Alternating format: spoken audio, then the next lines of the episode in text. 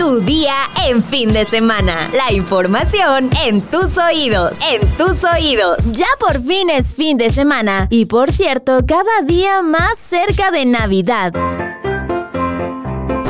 ¿Cómo están? Espero todos tranquilos, ya descansando en casita. Mi nombre es Cintia García. Hoy es 19 de agosto de 2023 y estas son las noticias del día. Nación. El aspirante Marcelo Ebrard aseguró que no se irá de Morena, pero señaló que se debe revisar que las encuestadoras seleccionadas cumplan con los requisitos pactados por las corcholatas. Los que les surge que me vaya yo de Morena es porque saben que les vamos a ganar, porque están perdiendo, nosotros vamos ganando afuera del INE, donde acudió a pagar una multa de 10 mil pesos por dar su opinión sobre la seguridad en la presentación del Plan Ángel, afirmó que su equipo ya presentó las denuncias correspondientes al partido por la operación de la Secretaría del Bienestar en favor de Claudia Sheinbaum. Metrópoli. La Fiscalía General de Justicia del Estado de México cumplimentó una orden de aprehensión en contra de Manuel Alejandro N. Con esta, suman siete detenciones de personas investigadas por su presunta intervención con el homicidio del empresario Íñigo Arenas Saiz. De acuerdo a los actos de investigación realizados por la institución, se determinó que en la comisión del hecho delictivo, presuntamente siete personas, de las cuales Aritzi Abril N., Ana Karen N., Cecilia N., Ana Karen NN, Eduardo N. y Carlos Daniel N. actualmente se encuentran vinculadas a proceso. En tanto, tras una acción operativa realizada por agentes de la Policía de Investigación, el mesero que atendió a Íñigo el día de su muerte, identificado como Manuel Alejandro N., fue detenido el 17 de agosto en la colonia El Corralito, municipio de Naucalpan. Investigaciones señalaron que la víctima se encontraba en evidencia estado inconveniente cuando personal del establecimiento Black Royce lo persuadió de continuar ingiriendo bebidas alcohólicas. Además, no se encontró evidencia de que los imputados hubieran alertado de manera oportuna a los servicios de emergencia para la atención del empresario luego de que éste comenzara a sentirse mal. Estados. La Fiscalía de Guanajuato informó la tarde de ayer sobre la vinculación a proceso por feminicidio de Miguel de Jesús N., sujeto que atacó a cuchilladas a Milagros Montserrat en la ciudad de León. Asimismo, indicó que el imputado quedará en prisión preventiva. El hombre de 29 años fue detenido por policías municipales el viernes 11 de agosto en la ciudad de Guanajuato. Llevaba consigo droga conocida como cristal, pero no la navaja con la que atacó a Milagros. De acuerdo con el alcalde Alejandro Navarro, quien informó de la detención, Miguel confesó ante los policías que estaba arrepentido y pidió a sus abogados. Durante 38 horas estuvo prófugo de la justicia hasta la noche del viernes que fue visto en una gasolinera y clientes y despachadores constataron que era el mismo que aparecía en las fotografías difundidas en medios de comunicación. El 10 de agosto, en una cámara de seguridad quedó la evidencia de la violencia que ejerció con un arma blanca en contra de Milagros Montserrat de 40 años en la calle Lago de Zumpango de la colonia Granada en la ciudad de León. Mundo. Tras el asesinato a balazos de Fernando Villavicencio, candidato presidencial de Ecuador, su familia presentó una demanda contra el gobierno y jefes policiales por asesinato por omisión dolosa, bajo el argumento de que las instituciones no garantizaron la protección del ex periodista, informó su representante legal, Marco Yaulema, quien añadió que Villavicencio ya había sido amenazado múltiples veces por criminales incómodos con sus denuncias periodísticas por lo que debía tener un mayor esquema de seguridad. El pasado 9 de agosto, el día que un sicario colombiano le disparó, Yaulema responsabilizó de su desprotección al presidente Guillermo Lazo, al ministro del Interior Juan Zapata, al comandante de la policía el general Fausto Salinas y al jefe de inteligencia Manuel Samaniego. Según su versión, fallas en el operativo de seguridad facilitaron el homicidio. Un video registró el momento en el que el candidato se sube por la parte derecha de una camioneta sin blindaje. Desde el otro costado, un pistolero colombiano le dispara dos veces en la cara y otra en el cerebro, contó Yaulema. El sicario intentó huir antes de caer abatido por guardaespaldas. Será Cristian Zurita, periodista y mejor amigo de Villavicencio, quien lo reemplazará en la fórmula presidencial para la primera vuelta de este domingo 20 de agosto. Juntos destaparon varios de los escándalos de corrupción más sonados en el país y revelaron los supuestos vínculos de la fuerza pública con narcos y pandilleros.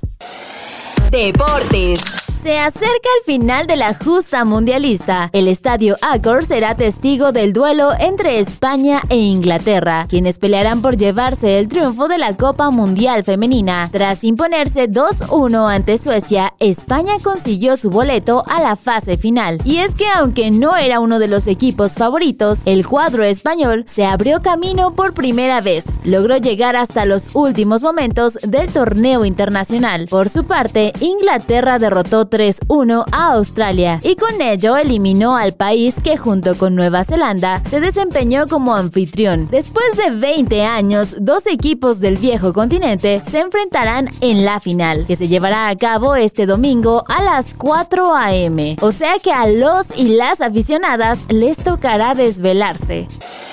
Destinos.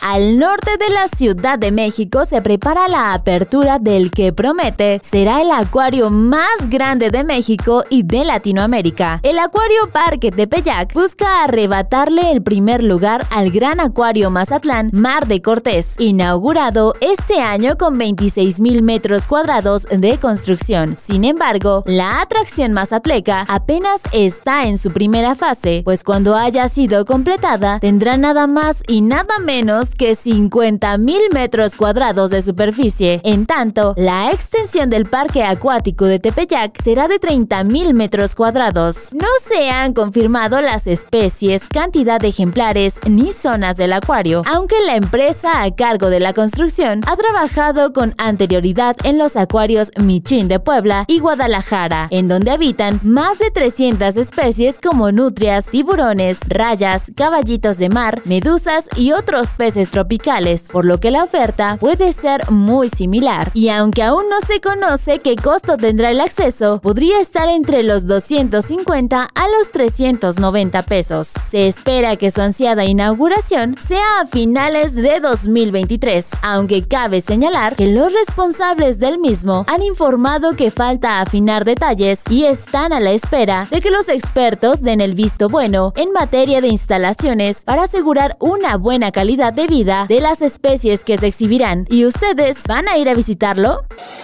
¿Cuál es el fruto que ayuda a bajar los triglicéridos? Descúbrelo en la sección menú en eluniversal.com.mx. Y ahora sí, vámonos con nuestra sección favorita, los comentarios. Antonio Polito dice, me encanta el episodio, saludos cordiales. Barbuvier nos comenta, recuerdo al actor en papeles de malo, cuando veía novelas con mi mamá hace años, como para cuando invitas a Karen. Aldo Vera escribe, entérate, bien ganadas tus cinco estrellas. Sara Magali nos comenta, siempre es un gusto escucharles, aún en fin de semana. También Nancy Dane escribe, seguido se suben hombres al área exclusiva de mujeres. Yo diario viajo en esa línea del Metrobús y es muy común. Saludos señor misterioso, te queremos mucho. Alex Soto comenta, qué mal que se estén dando con todo en Morena, pero pues son políticos, no podía esperar menos. Saludos, buen fin de semana. Mati PG comenta, agradecida con todo el equipo, me gusta mucho escucharles, me informan diariamente de lo que sucede en mi país